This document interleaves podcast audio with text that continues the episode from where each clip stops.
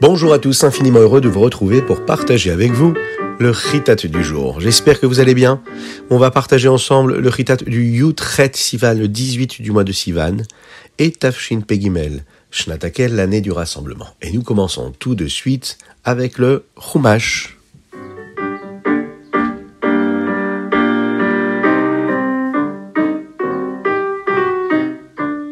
Aujourd'hui, nous étudions la quatrième partie, le Révi, qui concerne le Pessar Sheni. Le Mishkan a été construit le Rosh Chodesh Nissan, le premier jour du mois de Nissan, et il a été inauguré ce jour-là. Hachem dit à Moshe Rabbeinu de dire au Béné Israël d'apporter le Korban de Pessar, c'est-à-dire le Erev Pessar, le Korban Pessar.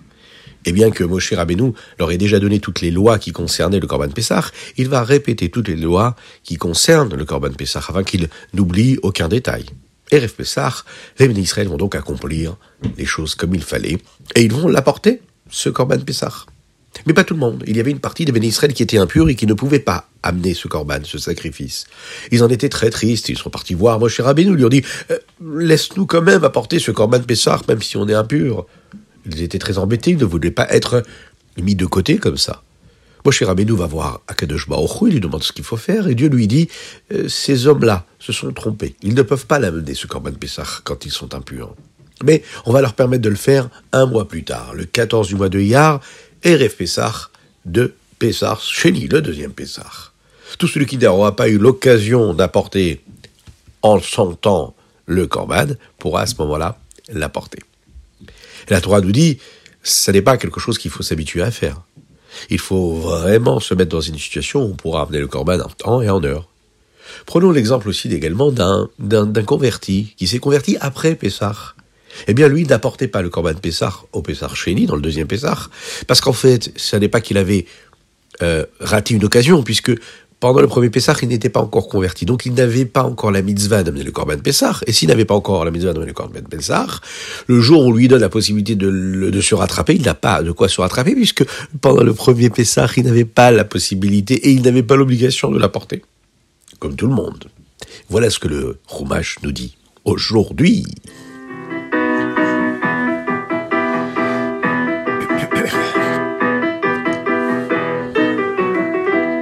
Et nous passons tout de suite au Teilim du jour. Aujourd'hui, nous sommes le 18 du mois de Sivan et nous lisons des chapitres Pechet et Petet. Dans le chapitre Petet, il est dit comme ça, qui a marti chesed imane. Akadosh Baruch a créé un monde avec la vertu de chesed, de la bonté. La chassidoute nous explique qu'Hachem a créé le monde avec la vertu de bonté. Mais pourquoi? Puisque quand un homme veut faire quelque chose de bien, eh bien, il est obligé d'avoir quelqu'un en face de lui qui reçoit ce qu'il est en train de faire, ce qu'il est en train de lui donner. Par exemple, Avraham Avinu avait cette grande vertu-là de la bonté, du partage, du don. Donc il fallait qu'il y ait quelqu'un en face qui le reçoive. C'est pour ça qu'il cherchait toujours à recevoir des invités, il cherchait les invités. Et quand il n'en avait pas, il était malheureux parce qu'il ne pouvait pas s'exprimer. Lorsqu'une personne a un trait de caractère, elle a besoin de l'exprimer, elle a besoin de s'épanouir à travers ses différents traits de caractère et ses différentes vertus et ses qualités. Et donc la qualité du chesed, c'est qu'il faut qu'il y ait quelqu'un qui reçoive. Pourquoi est-ce qu'Hachem a créé le monde? Vous le savez ça? Eh bien pour montrer ce qu'est la bonté. C'est une belle vertu, c'est une la plus belle des qualités, c'est la bonté, la grâce, le don, le partage. Hachem voulait se comporter avec bonté et il voulait que chaque être humain se comporte aussi avec bonté, avec autrui, avec ses semblables. C'est pour cette raison qu'Hachem il va mettre en nous, en chacun d'entre nous, cette qualité qui est le recès de la bonté, afin qu'on s'en serve et qu'on la partage avec nos frères juifs.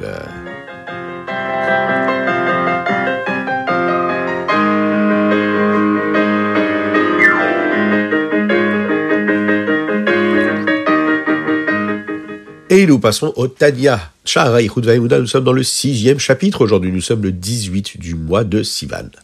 On va répondre à la question que le Rabbi Shonzalman nous avait posée au début de la Sha'ar cette partie du Tanya. Moshe Rabbeinu dit Veyadata ayom va achevota. Veyadata ayom. Et tu sauras aujourd'hui. C'est pour rappeler au peuple juif qu'Hachem est unique. Il est celui qui est dans le ciel, qui est sur terre, qui est partout en même temps et à la fois. Le rabbi Zalman a posé une question. Et il a dit, mais qu'est-ce qu'aurait pu imaginer autre chose? Est-ce qu'on pourrait s'imaginer que Dieu euh, serait dans le ciel et qu'il y aurait Shalom, un autre Dieu qui serait sous la terre, dans l'eau qui se trouve sous la terre? Qu'est-ce que Moshe Rabbeinu est venu nous apprendre quand il dit Viyadata ayom va'ashevota el levavecha ki Hashem hu Elokim b'shamayim mimahal ve'alaretz mitachat enod Qu'Akadosh Baruch est unique et il est le même qui est au-dessus et en dessous de la terre?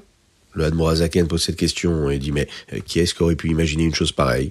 Moshe Rabbeinu ne veut pas que l'homme se trompe. Un homme pourrait penser que la vitalité que Dieu nous donne et qu'il met dans le monde, c'est comme l'énergie que le corps a et qui reçoit de l'âme à savoir que le corps existe déjà, et la vitalité de l'âme, elle lui permet d'exister. Donc on pourrait penser qu'en fait le monde se trouve déjà là, et que la vitalité de, Dieu, elle permet au monde d'exister, de grandir et de faire vivre. Un peu comme une voiture, vous savez, la voiture qui est garée, ok Eh ben elle ne bouge pas, elle ne va nulle part. Mais ça reste quand même une voiture. C'est dès l'instant où on va mettre la clé dans la serrure, et qu'on va ouvrir la porte, et qu'ensuite on va faire démarrer le moteur, ah, je sais, Il y a un petit enfant qui me dit là, mais euh, tu sais, euh, maintenant, euh, on n'a plus besoin de clé pour ouvrir une voiture. Hein. Il suffit juste de poser le doigt sur la, sur la poignée et puis elle s'ouvre toute seule. Ah oui, non, c'est vrai. Bon, en tout cas, la voiture, elle est là et elle n'est pas utilisée, mais elle existe. Et c'est quand on décide d'allumer le moteur que là, à ce moment-là, le moteur se met en marche et qu'elle peut avancer. Eh bien, le monde dans lequel nous vivons, ça n'est pas pareil. Akadosh Baruch a créé l'âme du monde, c'est-à-dire l'énergie la vitalité du monde, et le corps du monde. Les deux en même temps. Hachem crée le monde et lui donne la vitalité. En même temps, c'est le même Dieu, c'est une vitalité qui va ensemble, qui va de pair. Constamment, en permanence, la vitalité de Dieu fait vivre chaque instant le monde. Le monde n'existe pas sans la vitalité de Dieu. Et la vitalité de Dieu s'exprime que par ce qui se passe ici-bas sur Terre dans le monde.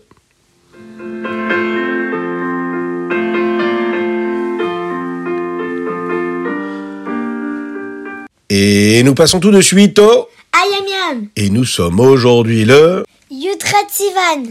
Eh oui, nous sommes le Yutret Sivan, le 18 du mois de Sivan. Avant que les bénis Israël ne sortent d'Égypte, il y en avait parmi eux qui ne croyaient pas en la délivrance.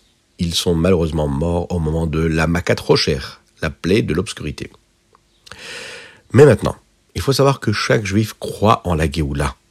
Le rabbi nous dit ici dans le Hayom qu'il n'y a pas un juif, même qui se prétend ne pas être Razvé Shalom croyant, ça n'existe pas tout le monde à la fois que l'on peut sortir de cet exil et que quand on sortira de cet exil, qu'est-ce qui va nous délivrer de cet exil? Le Mashiach. Ah bon, le Mashiach, oui. Mais ça, c'est grâce à chaque mitzvah que chacune et chacun d'entre nous peut faire.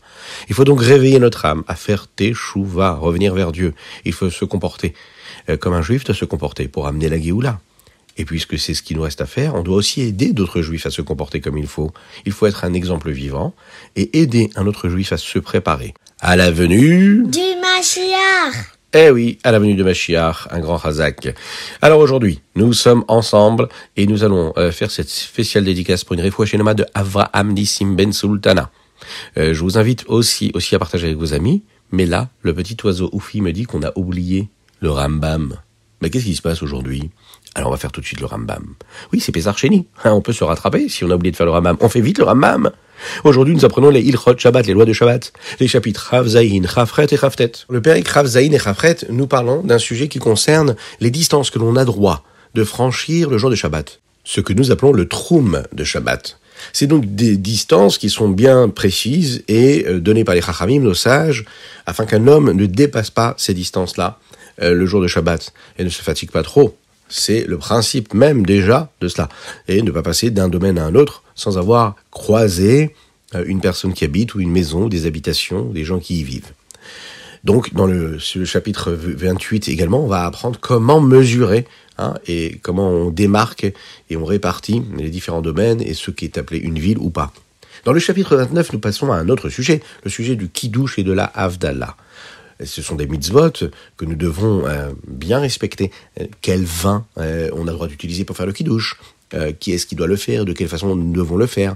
Est-ce qu'on doit faire le kidouche à l'endroit où on consomme notre seouda, notre repas, ou on peut le faire ailleurs? Le Rambam nous précise aussi, par exemple les lois qui concernent la Havdalah, qu'il faut utiliser des catégories particulières de bessamim, des encens pour faire la Havdalah puisque l'année Shama est triste lorsque le Shabbat euh, se termine, alors il faut l'apaiser. Alors on la réjouit. Comment est-ce qu'on la réjouit? En lui faisant sentir les psamim qui ont une bonne odeur et lui permettent d'être euh, récompensé, d'être consolé. Voilà, l'année Shama. il faut penser à elle. Et, et donc là, on peut se dire que notre Ritatu du jour est conclu comme il fallait. Donc, euh, n'oubliez pas d'envoyer vos dédicaces au 06 61 76 87 70. N'oubliez pas d'envoyer vos dédicaces sur ritat.fr. Partagez, abonnez-vous aux différentes chaînes. C'est votre bonheur, c'est votre mérite. Et grâce à ça, vous soutenez et vous vous associez à la diffusion de la Torah.